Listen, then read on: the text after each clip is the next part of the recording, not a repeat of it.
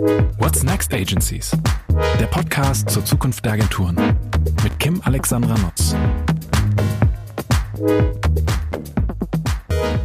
Herzlich willkommen bei What's Next Agencies. Ich bin Kim Alexandra Notz und äh, ja, habe heute einen besonderen Gast. Heute ist nämlich der Experte für Digitalisierung, Christoph Bornschein, bei mir zu Gast. Zumindest remote auf meinem Bildschirm. Herzlich willkommen, Christoph. Schön, dass du da bist und dass es geklappt hat. Erstmal Hallo zu dir. Guten Morgen. guten Morgen. Du hast ähm, 2008 mit deinen damaligen Partnern eine Agentur fürs digitale Business gegründet. So schreibt ihr das selber auf der Website. Mit dem unverwechselbaren Namen Torben Lucy und die gelbe Gefahr oder auch kurz TLGG. Seitdem ist viel passiert. Ihr habt TLGG 2015 an das zweitgrößte Netzwerk der Welt, Omnicom, verkauft 2016 habt ihr in New York einen Standort eröffnet und 2018 euer Consulting-Geschäft in einen eigenständigen Ableger überführt. Du bist gefragter Berater auf Vorstandsebene in Digitalisierungsfragen, hast ein Aufsichtsratmandat, ich glaube nur eins, ne? sonst korrigierst du, und finally eine eigene Kolumne im Manager-Magazin. Und ähm, ja, irgendwie habe ich gedacht, ähm, mit wem könnte ich besser über die Zukunft äh, der Agenturen diskutieren als jemand, der so viel mit seiner eigenen Firma, seinem eigenen Unternehmen ausprobiert hat und originär eigentlich auch aus der Agenturwelt stammt und sich in den letzten Jahren wirklich ganz massiv mit der Transformation eben auch im Geschäftsmodell weiterentwickelt hat. Ähm, ja, und ich freue mich total, dass du Ja gesagt hast, ähm, dass du Lust hattest auf den Austausch und bin sehr, sehr gespannt auf deinen Blick auf diese Fragestellung. Ähm, vielleicht starten wir auch tatsächlich. Ich freue mich auch. Vielleicht starten wir auch tatsächlich mit, ähm, mit dem Blick, was bei euch jetzt gar nicht so jüngst passiert ist, aber ähm, ja schon irgendwie auch, glaube ich, so ein echter Wegweiser für euch in der Entwicklung von TLGG war. Und zwar habt ihr ja, habe ich eben kurz im Intro gesagt, 2015 ähm, das Unternehmen an die Omnicom verkauft. Was war für dich und deine Partner damals der ausschlaggebende äh, Grund, das zu tun? Ähm, es gibt, man kann es in so einer Einwort-Antwort sogar machen, äh, Internationalisierung. Ähm, also es war in der Tat, ähm, ich habe es gleich an anderer Stelle schon mal erzählt, ähm, äh, der Moment, an dem wir uns auch schon vorher lange mit dem Gedanken getragen haben, wie internationalisiert man eigentlich das, was wir da machen ähm, und wie funktioniert eigentlich ähm, der, der, der, die Ambition, und die gab es schon ganz lange, ähm, äh, tatsächlich ein globales Geschäft zu betreiben. Ähm, wir hatten zu dem Zeitpunkt eine Reihe vor allen Dingen ähm, Automobilkunden, ähm, die uns global nutzen. Wir haben relativ viel in Mexiko gemacht ähm, äh, für, für Automobil. Ähm, und es war eben klar, dass unsere Ambition war, äh, daraus nicht eine deutsche Firma zu machen, sondern tatsächlich eine aus Deutschland kommende ähm, globale Firma. Und wenn du dich damit beschäftigst, welche Optionen dir dann zur Verfügung stehen, ähm, gibt es eigentlich im Wesentlichen drei. Ähm, es gibt einmal so das ganze Thema organisches Wachstum, ähm, das ist nett, ähm, dann gehört alles weiterhin dir. Es ist aber auch relativ langsam. Ähm, wir hatten den Eindruck, äh, dass der Markt, den wir damals beackerten, ähm, sich in enormem Maße beschleunigte, so dass organisches Wachstum nicht ausgereicht hätte. Also es wäre, äh, wir hätten einfach strukturell verloren, äh, dadurch, dass die anderen schneller gewesen wären, was sie dann auch ja waren oder was sie immer noch sind. Ähm, zweite Option war, ähm, Venture Capital oder Private Equity reinzunehmen ähm, und selber hinzugehen und den Markt zu, äh, zu konsolidieren, das fühlte sich nicht so an, als würde es in unsere Kultur passen. Ähm, jetzt tatsächlich zu sagen, wir kaufen irgendwie in Brasilien Agenturen und managen dann Beteiligung und Integration und so. Ähm, da war die Organisation nicht reif genug für, ähm, äh, um tatsächlich selber Konsolidierer zu sein von so einem Markt. Und dann ist ähm, am Ende die letzte Option, ähm, die du dir angucken kannst, tatsächlich ähm, einen Käufer zu suchen ähm, oder Partner war gar nicht klar, ob wir 100 Prozent verkaufen oder Mehrheit oder wie auch immer. Ähm, und zu gucken, ob du mit dem diesen Weg gehen kannst. Ähm, und da wir wirklich gar keinen Druck hatten, also es war ein funktionierendes Geschäft auch zu dem Zeitpunkt schon, ähm, haben wir dann, äh, wir reden ja immer irgendwie über die Zeit vor 2015, ähm, 18 Monate lang wirklich mit allen gesprochen, ähm, äh, die, die da am Markt waren. Wir hatten auch relativ viele Anfragen ähm, von, von Akquisitionen ähm, und haben anderthalb Jahre lang uns angeguckt, wer eigentlich der Partner wäre, mit dem wir das umsetzen können. Und dann kam eben plötzlich Omnicom ganz am Ende raus nach so einem mehrstufigen Investmentbank begleiteten mhm, Prozess. Mhm. Und wie seid ihr vorgegangen? Habt ihr euch einen M&A-Berater gesucht und gesagt, pass mal auf, wir suchen ähm, strategischen und, ja. und Finanzpartner ja. für das, was wir vorhaben. Mach mal irgendwie für uns ein, ein Marken- und Geschäftsmodell fit. Und der hat euch dann beraten? Genau, also am Ende Marken äh, nicht so sehr. Wir hatten ja Inbound-Anfragen. Ähm, also wir haben im Grunde gesagt, hier, pass mal auf, ähm, äh, Julian Riedelbauer von, von GP Bullhound war das damals noch erzählt, äh, kommuniziert worden. Ähm, äh, das sind die Anfragen, die wir haben. Ähm, wir wissen ja gar nicht, ob es den Markt abbildet, den es so gibt. Ähm, äh, nimm die doch bitte, ähm, ergänzt die um andere interessante ähm, Partner, mit denen man sprechen kann und lass uns einen strukturierten, mehrstufigen mhm. Prozess daraus machen. Ähm, und das haben die dann gemacht, auch ziemlich gut gemacht, ähm, mit ihrem Londoner Büro, was sehr, sehr viel so im Agenturumfeld macht. Was sprach aus eurer Sicht für Omnicom? Was haben die in dem Prozess richtig gemacht? Mm, ich glaube, also es waren zwei Sachen. Einmal, also das Angebot war richtig aus einer Perspektive und Kaufpreis ist nie egal. Ähm, äh, wer, wer das sagt, ist irgendwie, ähm, sagt nicht die Wahrheit, glaube ich. Ähm, äh, das war natürlich irgendwie passend, das Paket. Und ähm, dann, und das war 50 Prozent der Bewertung, war einfach die strategische Integration. Ähm, wo wollten die hin? Wie unternehmerisch haben die das betrachtet? Ähm, äh, ganz klar ausschlaggebend ähm, dafür, wie das geführt werden würde und wie da Incentives ähm, äh, und, und ähm, ja, vor allen Dingen Incentives allein sind zwischen uns und denen. Ähm, man muss ja heute sagen, das ist ja irgendwie selten, dass man fünf Jahre nach ähm, Verkauf noch dabei ist. Ähm, das hat sich dann tatsächlich auch so durchgetragen. Also vor allen Dingen ähm, der geteilte Mindset und die geteilte Ambition war es dann am Ende, was es irgendwie zu einem Erfolg macht. Mhm, mh. Waren denn eure Bestrebungen, ähm, also ihr habt ja erst 2018 sehr viel später den Consulting-Part ähm, sozusagen richtig ja. überführt in eine eigene, nicht nur Unit, sondern glaube ich auch GmbH. Ähm, genau. Ihr habt das aber schon sehr viel früher gestartet und ich glaube ja letztlich auch aus euren normalen, in Anführungsstrichen, Projekten aus dem Agenturgeschäft heraus seid ihr ja so ein bisschen in diesen Consulting-Bereich nicht reingeschlittert. Das klingt ungeplant. Wahrscheinlich war es ein äh, von langer Hand geplantes äh, Vorhaben, äh, was ihr da hattet. Ähm, das fände ich tatsächlich nochmal ganz spannend. War das auch ein Grund ähm, zu sagen, lass uns verkaufen, weil gerade mit dem Consulting-Geschäft eröffnen sich uns nochmal ganz andere Themen. Dafür brauchen wir auch ein größeres Netzwerk, um das bespielen zu können. Und, und vielleicht auch so die Frage, wie seid ihr in dieses Consulting-Thema äh, reingekommen? Richtige Suggestivfrage. ähm, okay, ich, ich versuche es mal so ein bisschen zusammenzubinden. Also in der Tat war, war der Datenpunkt ähm, Consulting, den es äh, zu dem Zeitpunkt als Business Unit in der, in der Agentur GmbH schon gab, ähm, wirklich mehrheitlich der Grund, ähm, äh, diese Internationalisierung anzustreben. Also wir haben ja tatsächlich am Ende auch äh, in New York gibt's nur Consulting. Ähm, es gibt gar kein Agenturgeschäft, ähm, weil wir nicht das Gefühl hatten, es bräuchte jetzt irgendwie, es gäbe einen kritischen Mangel an Agenturen in den USA. Ähm, äh, insgesamt guckten wir damals, was, was die Wachstumsdynamik, ich habe es gerade vorhin gesagt, die anderen ähm, waren schneller ähm, äh, anging, ja nicht so sehr auf Agenturen, weil da war gar niemand so besonders schnell ähm, Digitalisierung und das auch noch irgendwie auf internationaler Skala zu verstehen, sondern es waren eben schon die ähm, Boston Consulting Digital Ventures wurde damals gegründet. Ähm, du sahst, dass in den USA, glaube ich, die Leute das erste Mal 1,6 Milliarden mit digitalen Geschäften machte. Accenture fing an, sich zu positionieren. Ähm, da kam der Impuls ja eher her, ähm, äh, zu sagen, wenn wir in irgendeiner Weise kompetitiv zu denen sein wollen, müssen wir eben global sein ähm, äh, und zumindest mal anfangen, irgendwie regionale Hubs in anderen Ländern zu haben. Ähm, insofern, das trug schon den Gedanken. Ähm, äh, und ja, also zurück zu der anderen Frage, ähm, Consulting steckte immer in dem, was wir machten, schon drin. Also so, anders als du in der Anmoderation gesagt hast, komme ich ja gar nicht aus der Agenturwelt, ähm, sondern habe vor, vorher Firmen in ganz anderen Industrien gemacht. Ähm, Agentur war dann irgendwie so ein, gab sich irgendwie so. Ähm, äh, mhm. wir ich glaube, Gaming das, und so weiter hast du vorher gemacht, ne? Ja, genau. Ähm, ich habe ähm, eine Games Company ähm, begleitet beim Börsengang. So.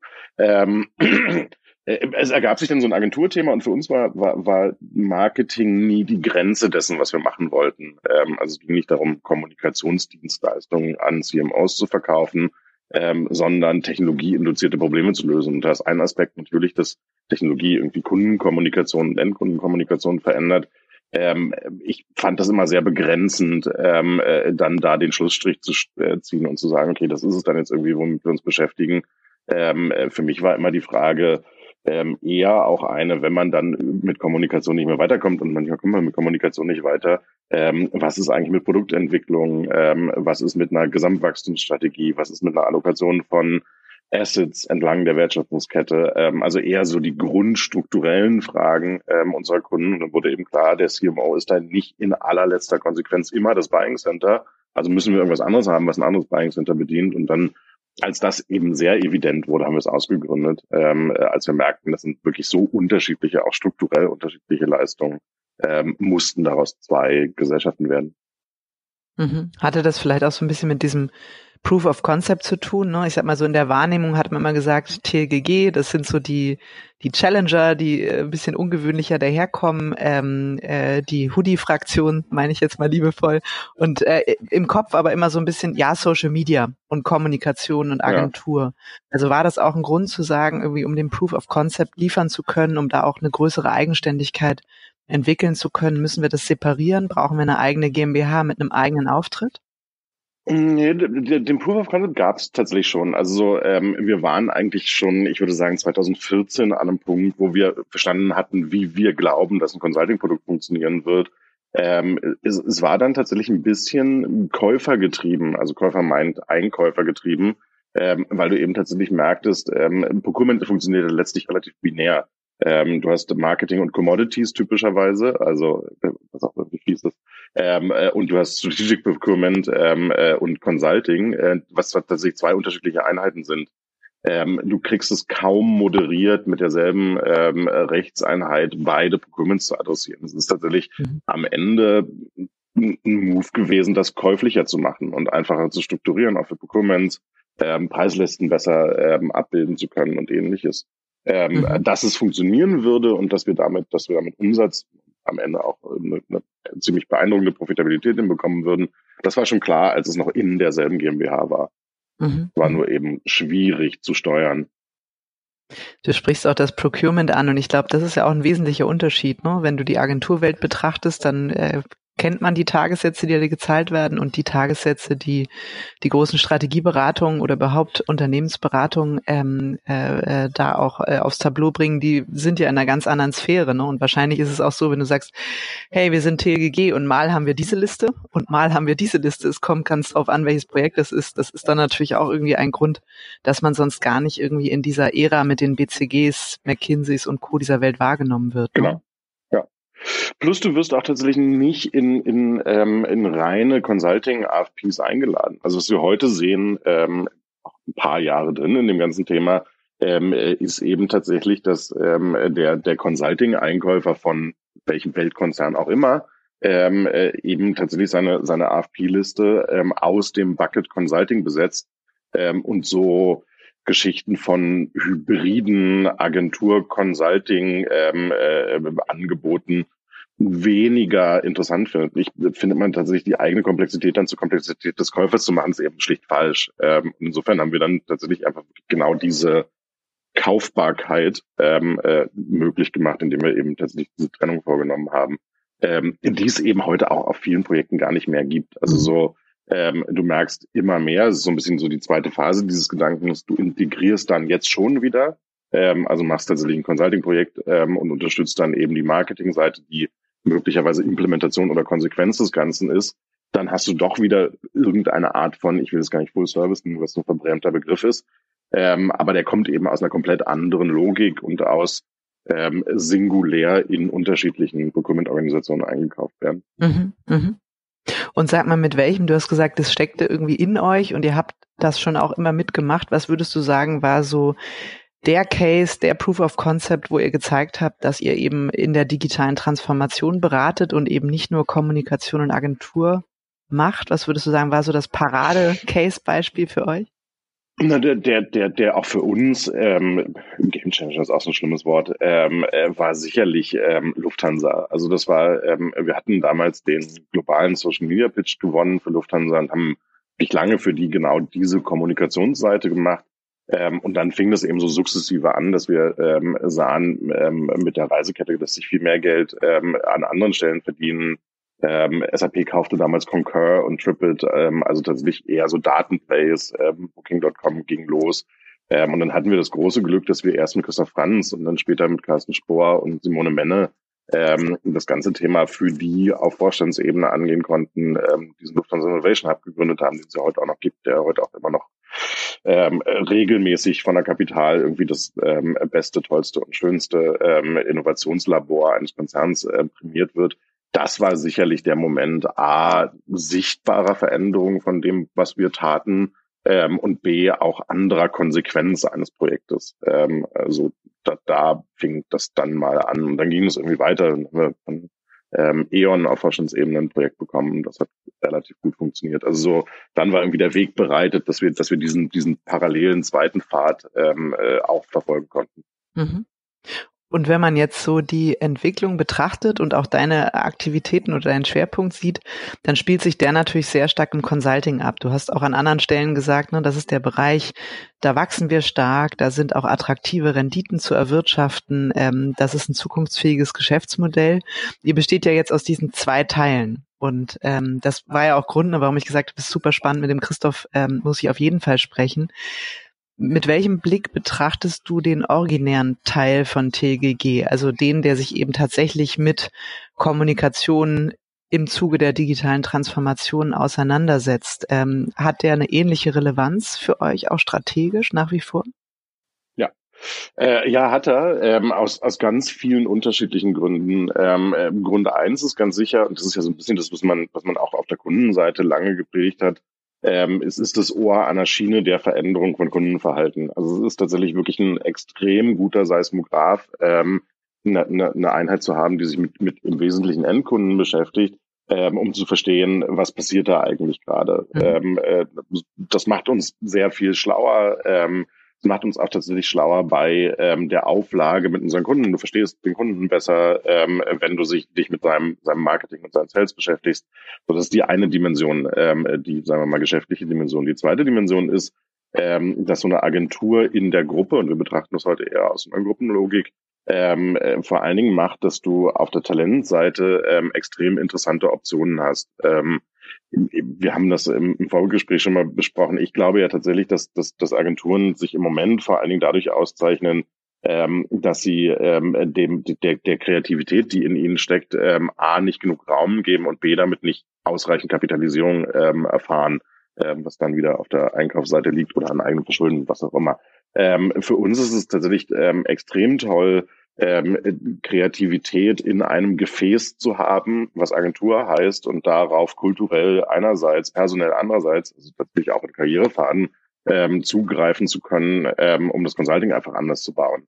Ähm, also wir haben eine unglaublich interessante Source von ähm, tollen Talenten auf der Agenturseite, auf die McKinsey oder BCG nie zugreifen könnte. Mhm. Ähm, der Schritt von, weiß es nicht, Deloitte oder Accenture in kreative ähm, war dann doch ein relativ langer Schuss. Für uns ist es tatsächlich sind zwei Etagen ähm, äh, und dann ist es möglich, ein relativ Business und Business School ähm, äh, eduziertes Consulting-Team wirklich mit Kreativität auch nochmal ähm, anzureichern und zusammenzubringen. Und genau diese, diese Melange Zusammensetzung macht dann eben auch das Consulting besser. Mhm. Das heißt, ihr seid zwei separierte GmbHs rein aus der wirtschaftlichen Betrachtung heraus und der Marktbearbeitung, ja. aber ihr schaut eben schon, dass ihr die Teams ähm, äh, soweit sinnvoll dann eben auch divers über die GmbH-Grenzen hinaus miteinander kombiniert.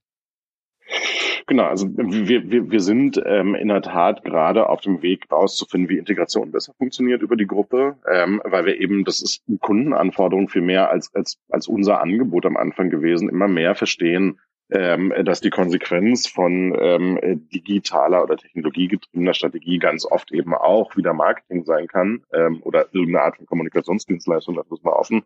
Ähm, so dass wir gerade feststellen, ähm, dass vor allen Dingen in Sektoren, ähm, wir, wir werden da eine, eine sektorengetriebene Logik ähnlich wie Unternehmensberatung über die Gruppe hinweg ähm, sehen. Ähm, das ist gerade das, was wir herstellen, äh, dass Sektoren eben beide Seiten abrufen ähm, äh, und es angenehm finden, ähm, auf beiden Seiten bedient zu werden, die Strategie und dann eben ihre Umsetzung, wie auch immer die dann aussehen mag, ähm, aus einer Hand zu bekommen. Und genau so führen wir das zusammen und dadurch hast du eben tatsächlich relativ hohe Schnittstellen ähm, in gemeinsamen Projekten, in Handovers ähm, äh, von Projekten und ähnlichem. Ähm, und du hast immer noch ein sehr großes, eine große gemeinsame Kultur, ähm, äh, die auch einen Unterschied macht. Ähm, äh, Räume sehen anders aus als in Agenturen. Also wir mussten nicht, ähm, wie, sag was Gemeines, ähm, PwC, ähm, die in Frankfurt ein Experience Center bauen, äh, gebaut haben, irgendwie eine kreative Kultur erfinden, die war schon da. Mhm. mhm. Was sind denn die ähm, Sektoren, die du angesprochen hast? Also was, was steckt dahinter? Geht es da um eine äh, Industry-Perspektive? Ja, genau. Also so, ähm, äh, es, sind die Kernindustrien, in denen wir viel Geschäft haben, in denen wir ziemlich einzigartige Sachen gemacht haben. Ähm, äh, Stand heute ähm, sind wir im ganzen Bereich ähm, Health, E-Health ähm, äh, so schon strukturiert. Ähm, es werden jetzt dann eben sukzessive weitere dazukommen ähm, wo wir tatsächlich eine sektorale Betrachtung ähm, übers Portfolio hinweg mhm. einnehmen. Mhm. Ja, und das ist in der Tat, ne, hast du recht, das ist natürlich so entlehnt aus der Unternehmensberatungswelt, ähm, glaube ich, ganz, ganz genau, äh, ja. logisch. Kannst du aber auch auf eine Agentur wirklich gut anwenden, ähm, äh, nämlich dann, wenn du tatsächlich ähm, äh, kommunikativ ähm, dem Kunden einen Vorteil darüber gibst, dass du einfach Industrieexpertise mhm. hast ähm, äh, und einfach verstehst, wie das genau funktioniert. Ich habe von dir ein ähm, ganz spannendes Zitat gelesen ähm, oder zumindest eine Äußerung. Du hast Ende 2018 mal gesagt, dass dich aktuell, also damals aktuell die Frage interessiert, wie man die Omnicom TLGGisiert. Ähm, äh, was hat's damit auf sich und bist du zwei Jahre später ähm, mit diesem Thema gemeinsam mit der Omnicom weitergekommen? Ja, also was ich damals meinte und auch, auch heute noch meine, ist äh, tatsächlich wirklich die Frage, ähm, wie kannst du ein Netzwerk, was ähm, äh, so sehr ähm, von Kommunikationsleistungen lebt und ähm, aus meiner Sicht ähm, äh, nicht genug aus, aus der, der, der inhärenten Kreativität, die da drin steckt, macht, ähm, dahin bringen, ähm, tatsächlich damit ähm, auch in Unternehmensstrategien ähm, konkurrenzfähig zu sein und anderes.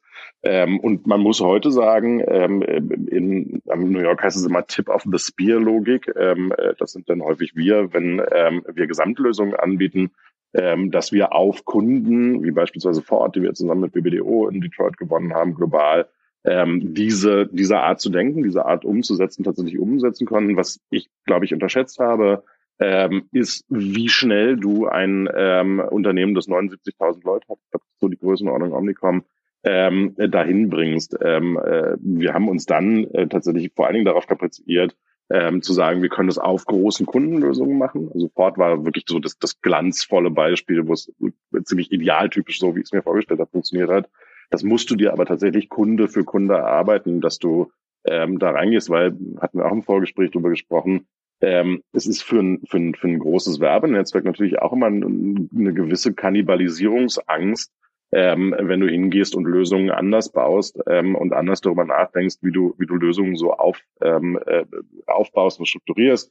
Ähm, Consulting ist für die eben nicht total intuitiv ähm, als Produkt. Ähm, das ganze Customer Engagement Model ist da eigentlich nicht für gemacht. Ähm, also du musst ja schon wirklich viel Arbeit in jeden einzelnen relevanten Kunden stecken, ähm, äh, den Omnicom-Ansatz zu theologisieren. Ähm, ich würde sagen, bei Ford ist es heute so, ähm, bei anderen Kunden, die ich natürlich nicht sagen kann, ähm, äh, sind wir dabei. Ähm, aber äh, wir sind eben tatsächlich 250 Leute in einer 79.000 äh, Mann-Organisation, kann man sich ungefähr vorstellen, ähm, wie homöopathisch stark wir dann Klar. eben in der Breite Ja, ich glaube, man können. muss ja auch aufpassen, dass man nicht ähm, erdrückt wird von diesen Kräften, ne? weil wie du gesagt hast, ist, oder so habe ich es auch wahrgenommen, ne? ihr seid so das innovative und für so einen Konzern ja auch sehr wendige, schnelle ähm, Beiboot, ne? was eben nicht der Tanker ist, der fest eingefahren ist in tradierten ähm, Geschäftsmodellen hier und da, sondern auch Dinge ausprobieren kann. Ne? Und dann wird man ja gerne schnell so als ähm,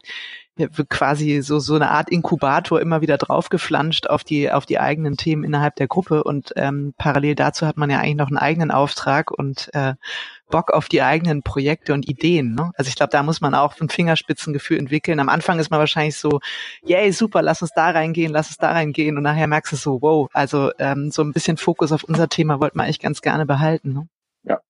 Und, und in, in Europa haben wir das immer gut hinbekommen, weil wir eben eine Positioniertheit hatten, die, das war jetzt nicht viel zu, zu definieren daran, was wir so taten. Ähm, ich glaube, den, den Weg dahin länger äh, beschreiten mussten wir tatsächlich in New York wirklich verstehen.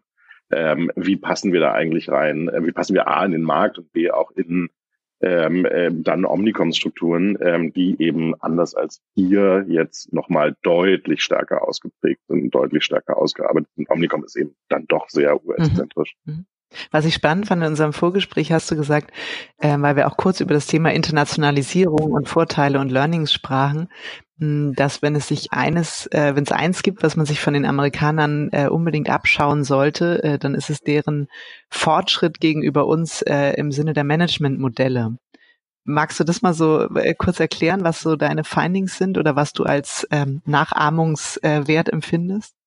Mhm, ja, ähm, und Nachahmungswert äh, schiebt es fast an so eine Richtung, die ich gar nicht, wo ich gar nicht sagen würde, das äh, würde ich unbedingt so stehen lassen. Ähm, was du tatsächlich in den USA ähm, lernst, ist, wie Industrialisierung von Agenturen funktionieren kann. Ähm, äh, also wie du es hinkriegst, ähm, daraus Unternehmen zu machen, die dramatisch KPI gesteuerter sind, ähm, äh, dramatisch messbarer in dem, was sie tun ähm, und insgesamt ähm, äh, stärker industrialisiert. Jetzt kann man ähm, eine Diskussion darüber ähm, führen, sollte man auch führen, ob sich Kreativität industrialisieren lässt. Ähm, die einen sagen so, die anderen sagen so, aber insgesamt hast du ein, ein, progressiveres, ähm, moderneres Managementmodell, wenn du in so eine Average ähm, deutsche Agentur reinguckst, dann stellst du eben ganz häufig fest, dass, dass die Professionalisierung von Strukturen, Tools, ähm, äh, auch dem Aufbau, ERP, was auch immer, ähm, häufig nicht an einem Punkt ist, wie du es in den USA als absoluten mhm. Standard erlebst. Woher kommt das? Glaubst du, dass die Deutschen da irgendwie so, ist das was agenturspezifisches?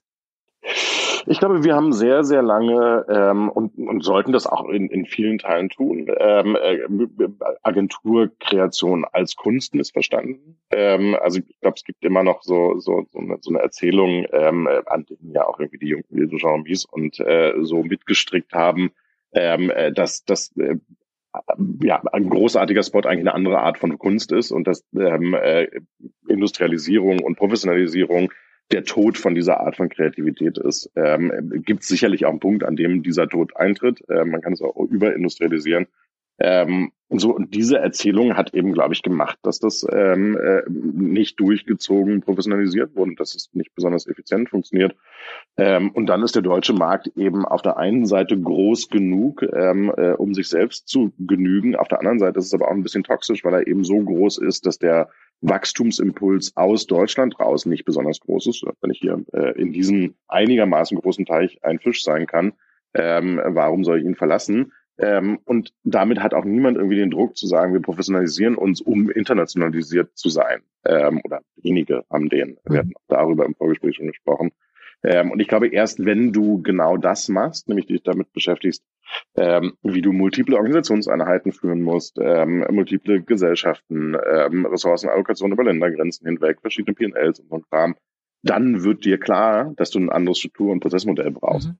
Habt ihr das auf TGG dann auch angewandt? Also die Erkenntnisse, die du aus der Internationalisierung und Omnicom-Netzwerk so ähm, mitgenommen hast? Wir hatten äh, schon in dem Moment, wo Omnicom dann einstieg, tatsächlich einen massiven Professionalisierungsschub. Ähm, das hat auch viel damit zu tun, dass die eben tatsächlich ähm, einfach börsennotiert sind und ein anderes Zahlenmodell brauchen, eine andere Prognosefähigkeit und ähnlichem. Haben dann aber auch selbst wahnsinnig viel noch dazu addiert, ähm, äh, wie wir das tatsächlich irgendwie besser, besser steuern und managen können, besser auf eine Datenzahlenebene bringen können und so. Ähm, und ich glaube, auch das Consulting hat in der, in der Gesamtkultur rund um wie funktioniert Performance Management, ähm, äh, welche Tools setzt du eigentlich ein, nochmal, nochmal einen ganz schönen Schub bedeutet, weil wir dann da eben tatsächlich nochmal viel, viel weiter progressives Werkzeug eingesetzt mhm. haben. Ein, ein Bestandteil. Also wir pilotieren heute auch viel an an Prozess im Consulting und übertragen es dann mhm. Agenturen, mhm. Ein Bestandteil vom Managementmodell oder auch im Sinne dieser Professionalisierung, die du beschreibst, ist ja auch das Thema Führung. Und ähm, äh, wir sprachen auch äh, kurz drüber, ich habe es aber auch nochmal gelesen ähm, aus, aus einem Gespräch mit dir, ähm, ihr habt bei TLGG ziemlich viel Zeit auch investiert auf dieses Thema wertebasierte Führung. Und ähm, ich sag mal auch, wie erfolgskritisch letztlich diese zweite Führungsebene ist, wenn man eine gewisse kritische Größe entwickelt und sich auch als Unternehmen weiterentwickelt. Ähm, wie seid ihr das angegangen, das Thema? Also wenn du sagst, ihr habt intensiv daran gearbeitet, wie implementiert man eine wertebasierte Führung? Ähm, äh, muss man die zweite Führungsebene austauschen? Kriegt man die gedreht? Geht es einfach nur um eine Transparenz der eigenen Werte und eine Kommunikation der Leitplanken?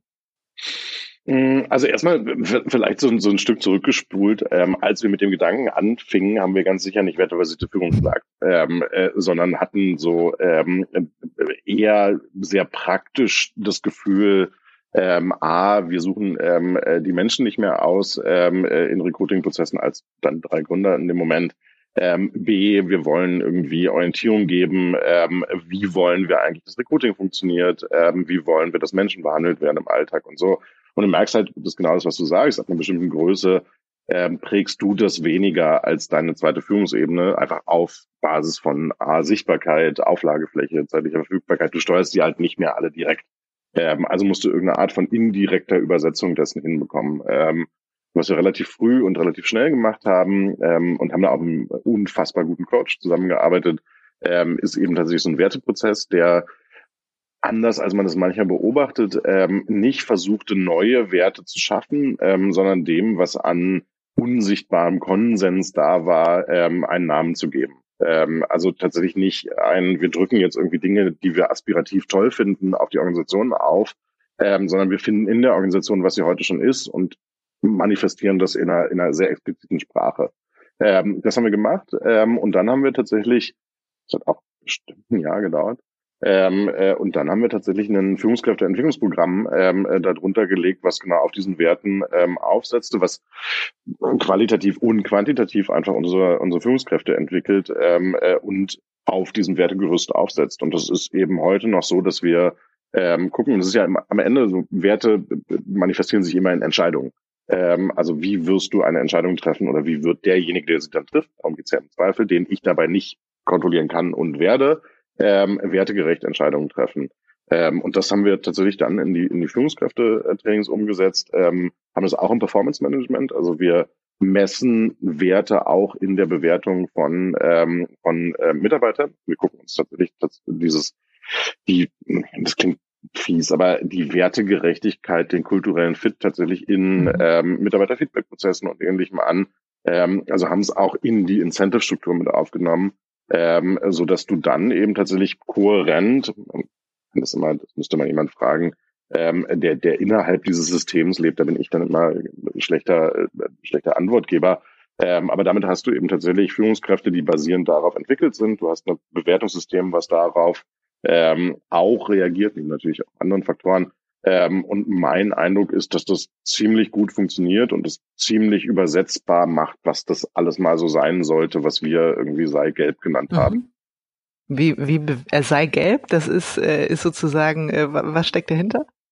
Naja, also genau nichts. Also das ist ja das Schöne an diesen an diesen Kultursätzen. Ähm, das ist ja eben Ausdruck dieses absolut implizit. Mhm. Ähm, äh, und das das aufzulösen, was es dann eben heißt. Ähm, äh, also ähm, es gibt da so ähm, äh, Werte wie ähm, 80 äh, gleich 100. Ähm, das heißt, 80 Prozent Zustimmung ähm, äh, zu einer Entscheidung sind 100 Prozent Exekution und so weiter. Also mhm. so ähm, auf der Ebene sei gelb bringt es dir gar nicht so viel. Auf der Ebene von wie entscheidest du, wenn du links oder rechts rumgehen musst, muss es irgendwie anfassbar mhm. werden. Okay. Und, und sag nochmal, du hast erzählt, ihr messt das auch in, in Feedbackgesprächen, in Entwicklungsgesprächen. Wie misst man eine werteorientierte Führung, Verhalten ähm, einer Führungskraft? Also in was schlägt sich das beispielsweise nieder? Das ist nicht so eine Art Bauchgefühl und ja, ich finde, da hast du das nicht so gemacht oder so. In sowas endet, was nachher für Diskussionen sorgt? Du brauchst halt viele Datenpunkte. Also am Ende kriegst du das nur hin und wir sind da auch noch nicht am Endpunkt angekommen. Wir gucken gerade, wie wir ähm, äh, unsere Feedback-Mechanismen noch, noch weiter feiner hinbekommen, aber ähm, du kriegst es eigentlich nur hin, in dem 360-Grad-Feedback ähm, äh, über alle Peer-Dimensionen relativ häufig mhm. ist. Ähm, dann verstehst du es besser.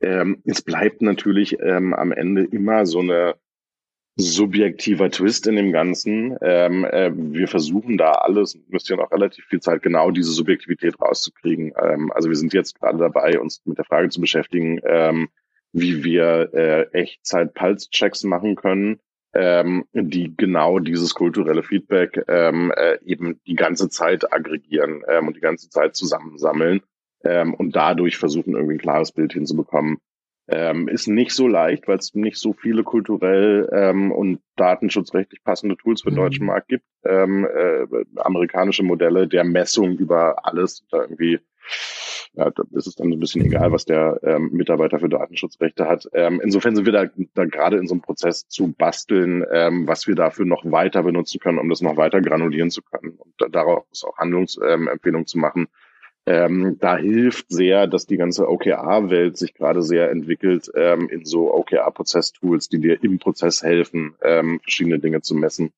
Ähm, die gucken wir uns gerade an, so als Kategorie. Es ist interessant, dass du das sagst. Äh, tatsächlich wäre das auch eine Frage gewesen, so im Sinne der Modelle, die ihr anwendet, ne? also ähm, OKR, Lean Management, Holocracy, ähm, was auch immer es so gibt und welche ja, also, Sau mehrfach schon durchs Dorf getrieben wurde. Ähm, habt ihr euch auf das Thema OKR in dem Zusammenhang so fokussiert? Also ist es das, was für euch tatsächlich sinnvoll ist, nicht esoterisch, sondern einfach funktional das, was den besten Erfolg? Ja, praktisch. Ja, ne? ja. Wir sind, wir sind, wir sind deutlich Team OKR, ähm, so wie wir auch äh, Team Agil sind. Ähm, was die Erfahrung, die wir über, über die Jahre gemacht haben, ist, dass du eben tatsächlich schlecht die reine Lehre ähm, äh, in so Modellen einfach einsetzen kannst. Also sowas mit ähm, agilen Arbeitsformen, ähm, äh, sprintbasierten Arbeiten. Wir haben die immer so ein bisschen getwistet ähm, in was brauchen wir da noch extra ähm, und muss es denn wirklich ähm, zu jeder Zeit ein Daily Stand-up sein? Ja, ähm, und so ist es mit, mit OKR auch. Also so, es ist schon klar, OKR als, als, als Grundraster. Ähm, äh, wir sind gerade dabei zu gucken, welche Anpassungen wir da noch mhm. vornehmen ähm, und wie wir das passend machen. Man muss bei OKR auch sagen, die, OKR ist relativ weit entwickelt. Ähm, was bei OKR gerade noch so im Entstehen ist, ist so die ganze Tool- und Softwarewelt, mit der du das tatsächlich auch ähm, in deine Arbeitswerkzeuge übertragen kannst. Ähm, und die überformen dann schon auch nochmal sehr, wie du es mhm. machst. Ähm, also wir gucken da gerade, ich kann eins nennen, nur damit irgendwie der, der Service-Teil hier äh, groß wird. Ähm, wir gucken uns gerade WorkPass an im Wesentlichen, ähm, auch ganz tolles Gründerteam, ähm, die tatsächlich viel ähm, äh, rund um dieses transparent machen, ähm, Teamgesundheit messen, OKR-Erreichungsgrad ähm, und ähnliches innovieren als Software, also Service-Plattform, ähm, weil die, das, Theo, das theoretische Umsetzen immer, ist, ist immer das eine. Ab einer bestimmten Größe brauchst du halt tatsächlich Technologie, die das unterstützt. Ähm, und die verändert dann schon auch nochmal ein bisschen, wie, wie genau mhm. du es machst. Mhm. Super spannend. Also ich, hm, ich habe auch so ein bisschen auf der Frage noch so rumgehackt oder auf diesem Thema Kultur und Führung, weil ich eben fest daran glaube, dass das irgendwie ein wesentlicher Treiber von Transformation ist, ne? weil letztlich kannst du noch so viele tolle Ideen haben, wenn du keine Mannschaft hast, die das irgendwie in dem Sinne auch vorträgt, weil wie du sagst, du kannst ja nicht alles kontrollieren, außer du hast ein super veraltetes, mega hierarchisches System, aber auch dann äh, sind dem Wachstum Grenzen gesetzt. Ne? Das macht ja tatsächlich keinen ähm, keinen Sinn. Ja, und dann hast du auch keine Zeit mehr für für sowas wie dienendes Management. Also wenn ich ähm, äh, zu viel Kontrolle ausüben wollen würde, würde ich auch dem, was ich an Anspruch an meine Führung habe, mhm. zeitlich nicht mehr gerecht mhm. werden. Absolut. Wenn du, also der Podcast heißt ja nicht What's Next Culture, sondern What's Next Agencies, aber Culture ist dabei sicher ein ganz wesentlicher ähm, Treiber, wie wir festgestellt haben. Worin siehst du denn mit Blick auf die Agenturbranche ähm, so aktuell in den letzten Monaten, Jahren, aber auch jetzt eben vor allem mit der Perspektive die größten Herausforderungen, ähm, die sich der, die Branche gegenüber sieht? Ich glaube, am Ende lässt sich das wirklich wieder relativ banal beantworten und das heißt strategische Relevanz. Ähm, äh, also ich, ich fühle mich jetzt nicht so sehr der Branche zugehörig. Ähm, äh, weiß nicht, woran das liegt. Ähm, aber wenn ich so so von von aus diesem Gefühl außen drauf gucke, ist halt für mich immer die große Frage von ähm, Marketing in Unternehmen ähm, hat sich tatsächlich so ein bisschen klein machen lassen ist vielleicht der fairste Begriff. Ähm, also der, der, der, der große Begriff ähm, von Marketing, ähm, äh, das Peter Drucker, ähm, 5-7P äh, ähm, und so, wenn, wenn du dich mal tatsächlich auf der Kundenseite mit Marketingabteilungen beschäftigst, dann sind es ganz häufig Werbeabteilungen. Ähm, und ich glaube, Agenturen sind diesen Weg eben, weil das der Kunde ist, vielfältig mitgegangen. Ähm, äh, und das führt eben zu einer, zu einer Situation, die relativ gefährlich ist, ähm, wenn du tatsächlich nur noch ähm, äh, Weißraum ausmalst ähm, als als deine Dienstleistung, bist du relativ ersetzbar in einer Zeit, wo Computer auch Weißraum ausmalen können mhm. ähm, und sogar noch besser wissen, wo der Weißraum ist und wer ihn sehen wird. Ähm, in, insofern stellt sich für mich tatsächlich immer die Frage, wenn ich da so drauf gucke, so ähm, was ist denn wirklich der Wertschöpfungsbeitrag, den Agenturen haben und haben werden, also haben sollten, ähm, und was muss man dazu dafür tun, um die ehemals ähm, ja auch mit Premium-Tagessätzen ähm, äh, unterfütterte eigene Relevanz wieder hinzukriegen und aufzubauen ähm, äh, oder zumindest nicht noch mehr zu verlieren. Mhm. Ähm, weil vieles von dem, was Agenturen machen, ähm, auf der Mediaseite, aber eben auch tatsächlich in ähm, Textproduktionen und so, ähm, ist hochgradig automatisierbar, ähm, ist hochgradig auch eine Commodity, ähm, also einkaufbar wie Schüttgut. Ähm, äh, deswegen ist es ja auch oft dieselbe Einkaufsabteilung.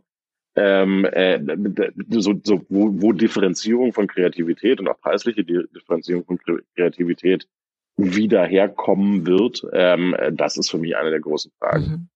Hättest du eine Antwort drauf? Also gerade, weil ich glaube, du hast ja auch gesagt, ne, du glaubst an das Primat der Kreation. Äh, du glaubst eben nur, dass es in den Agenturen ähm, bisher im Sinne des Weißraumausmalens äh, falsch eingesetzt wird ne, oder zumindest irgendwie nicht zukunftsfähig eingesetzt wird.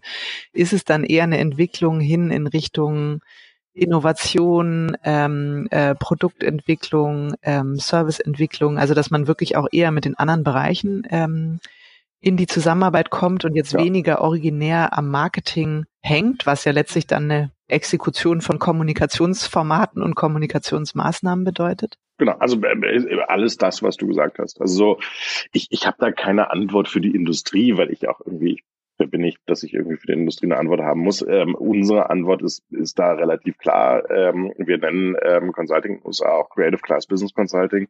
Ähm, ich glaube sehr daran, ähm, äh, dass die kreative Klasse, wenn man das jetzt irgendwie auf so einen äh, Kampfbegriff bringen will, ähm, äh, in der Tat ähm, äh, gerade in Zeiten von ähm, äh, VUCA, äh, um das Wort mal zu sagen, ähm, eine ne große Chance hat tatsächlich ähm, äh, Wertgestaltung und, Wertgenerierung zu treiben, äh, wenn sie sich dazu selber ermächtigen würde. Ähm, und das heißt eben tatsächlich vor allen Dingen den Kontext reframe. Wenn ich ähm, das Ganze in einem Kontext Werbemaßnahme appliziere, dann hat das eben tatsächlich heute ein Haltbarkeitsdatum ähm, und das läuft irgendwann mal ab. Ähm, wenn ich aber anfange, Kreativität ähm, äh, in Kontexten und Formaten, wie du gerade genannt hast, Produktentwicklung, ähm, aber auch Corporate Strategy, ähm, Bildstrategien, ähm, äh, Equity Story und anderem einzusetzen, dann werde ich feststellen, das ist ja das, was wir feststellen, ähm, dass du ähm, einen Competitive Edge hast gegenüber all denen, die ausschließlich Business Schoolies ähm, äh, und Statistik ähm, in mhm. Teams packen.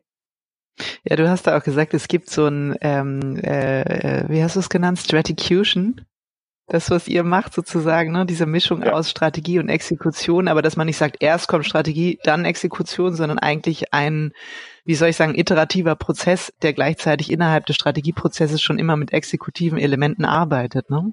Genau. Ähm, und du hast ja, das, das antwortet eigentlich auf ein sehr simples Problem, nämlich das sehr simple Problem, dass wenn du eine Unternehmensberatung bekommst, ähm, die dir niemals helfen werden, dich zu differenzieren. Ähm, äh, eine Unternehmensberatung ist im Prinzip, ähm, wenn man wenn man das so möchte, ähm, äh, die Beschleunigung aller aufs Mittelmaß. Ähm, äh, die werden dir äh, sagen, was der Benchmark ist und dir helfen, dich ans Benchmark ranzubringen. Ähm, das ist aber nicht das, wie ich Unternehmertum verstehe. Unternehmertum ist Differenzierung. Das heißt eben nicht Benchmark sein, sondern vom Benchmark entfernt und anders sein. Ähm, und da kommt eben zum guten Business Case dann plötzlich auch wieder eine ganze Portion Kreativität rein, wie ich mich eigentlich differenzieren kann mhm. und will. Es gibt, es ist interessant, dass du das sagst, es gibt ein ganz ähm, nettes Buch, das heißt Beraterdämmerung.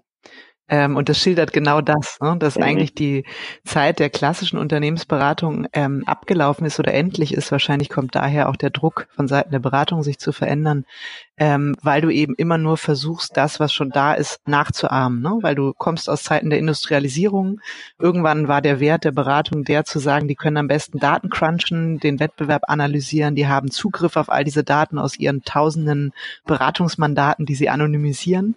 Ähm, und letztlich erreichst du dann immer nur mühsam einen Punkt, der aber vor ein paar Jahren schon von einem anderen erreicht wurde. Ne? Also die Frage der Differenzierungskraft ist ja sehr häufig auch eine Frage der des Verständnisses der Marke und des Leistungsversprechens, äh, was ja auch häufig dann aus der Marke oder in der Marke zu finden ist, ne? wie du vorhin auch gesagt hast. Wir haben bei unseren Werten nicht geguckt, was hätten wir gerne, sondern was ist schon da und was kann uns auf dem Weg irgendwie helfen. Also ich glaube, das ist so ein ganz wichtiges Fund, wo man halt Beratungskompetenz ja. und ähm, Markenführung, äh, Marketingverständnis dann auch zusammenbringen kann. Ne? Also tatsächlich diese Differenzierungskraft, ähm, die du da anspringst. Ich würde niemals Markenführung sagen ähm, und auch nicht Marketingkompetenz. Ich würde es äh, pur Kreativität nennen. Mhm. Ähm, aber ja, ich weiß, was du meinst. Spielt dann für dich Marke keine Rolle oder ist die letztlich dann auch nur irgendwie eine Art von Produkt und Ergebnis, was aus diesem Kreationsprozess rausplumpst? Ähm, äh, zweiteres. Also äh, ich, ich habe das nie verstanden ähm, und mein ähm, wirklich guter Freund PJ Mahnholz, wenn er das hört, wird es ganz furchtbar finden ähm, und sich wieder furchtbar aufregen, ähm, äh, wie diese Monstranzmarke ähm, äh, zum goldenen Kalb der Agenturwelt werden konnte, mhm.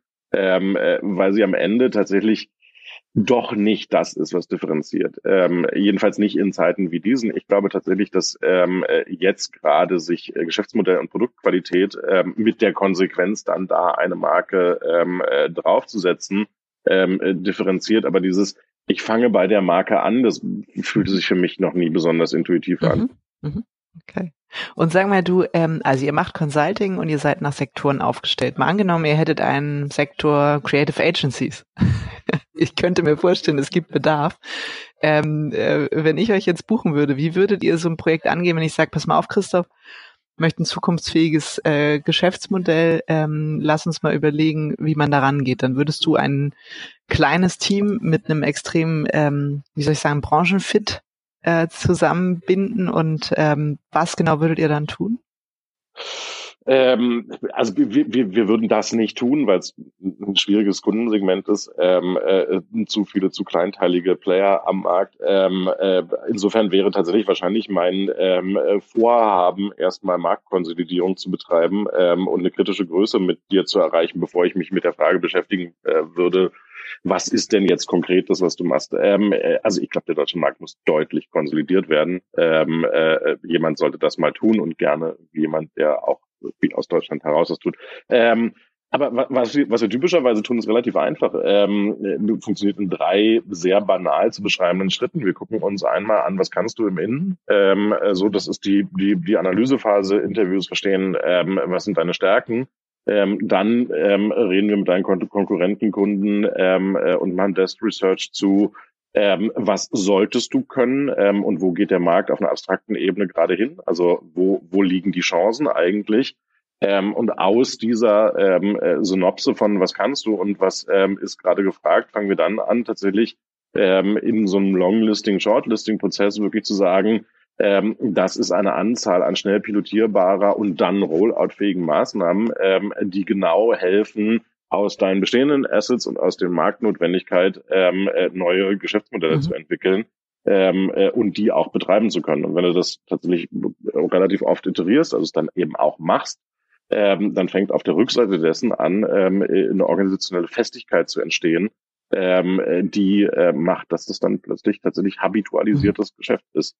Ähm, also eigentlich ist es nicht, nicht so schwer, ähm, weil es ja immer diese beiden Datenpunkte gibt von welche Assets hast du heute eigentlich schon, Assets und Capabilities ähm, häufig, ähm, was kann diese Organisation an Output, mit der wir gerade arbeiten, ähm, was ist aus einer Wertbetrachtung des Marktes der ähm, Output, der aufsteigend ist ähm, und der zukünftig eine Differenzierungschance ermöglicht und dann ein, wie sieht das ähm, MVP, also das Minimum Viable Product, ähm, äh, zur ähm, Vertestung ähm, dieser Output-Hypothese mhm. aus.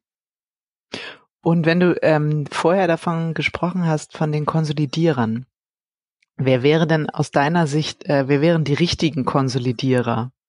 Schwer zu sagen. Ähm, Gibt es welche, wo du sagst, denen würde ich zutrauen, es wäre total schlau, wenn die jetzt einfach mal ähm, ein paar Agenturen kaufen und sinnvoll zusammenführen oder Teile davon auch eliminieren, weil es einfach vielleicht zu viele sind oder so? Es, es, es gibt ja immer, und da kann es nur eine abstrakte Antwort zu geben ähm, äh, und keine besonders spezifische. Es gibt ja immer zwei ähm, Konsolidierungstendenzen eines Marktes. Strategen konsolidieren einen Markt ähm, äh, oder äh, Kapitalinvestoren konsolidieren einen Markt, um dann endgültig äh, entweder zum Strategen zu werden oder an einen Strategen zu verkaufen. Ähm, eigentlich kann es nur diese beiden Aspekte geben. Ich glaube, was wir, was wir gesehen haben ähm, äh, in, in so der ersten Welle der Konsolidierung, die in den USA viel weiter oder fast überall auf der Welt viel weiter ist als äh, hier bei uns, ähm, ist eben tatsächlich eine strategenbasierte Konsolidierung. Wir nennen sie Netzwerke.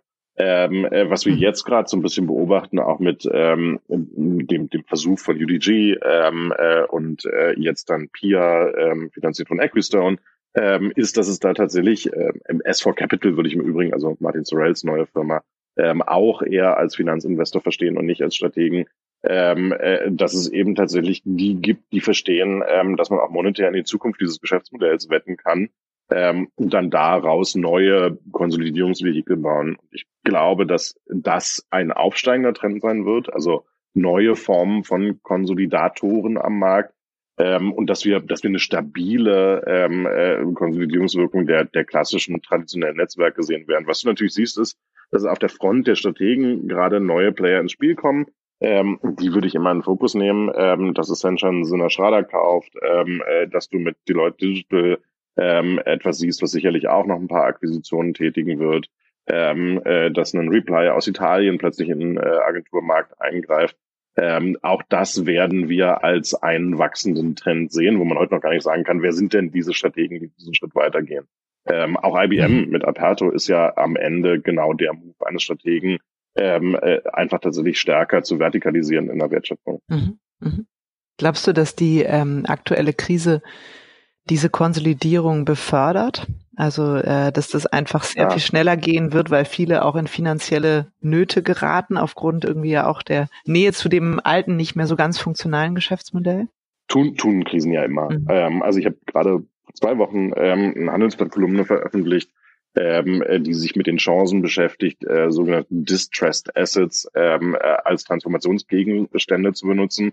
Ähm, also zu sagen, Dinge, die in der Krise in Schieflage gekommen sind, Unternehmen, und es meint nicht Agenturen, explizit nicht auf diesen Markt bezogen, ähm, jetzt zu verstehen als ähm, die Chance, ähm, äh, Talente in Unternehmen zu bringen ähm, oder andere Wertschöpfungsmuster in Unternehmen zu bringen, die bisher nicht hatten, ähm, äh, die ist groß, die sind fast in allen Industrien groß und ja, auch in der Kommunikationsindustrie werden wir das natürlich sehen. Mhm. Ähm, also ich würde mich wundern und ähm, das Gute ist, ich kann das frei sagen, weil ich absolut keine Kenntnis darüber habe, ob das ähm, so ist, wenn nicht jedes der großen Netzwerke ähm, eine Distressed Asset Strategie hätte ähm, und sehr genau guckt, welche Opportunitäten sich jetzt ergeben daraus, dass die Krise einmal durchgegangen ist.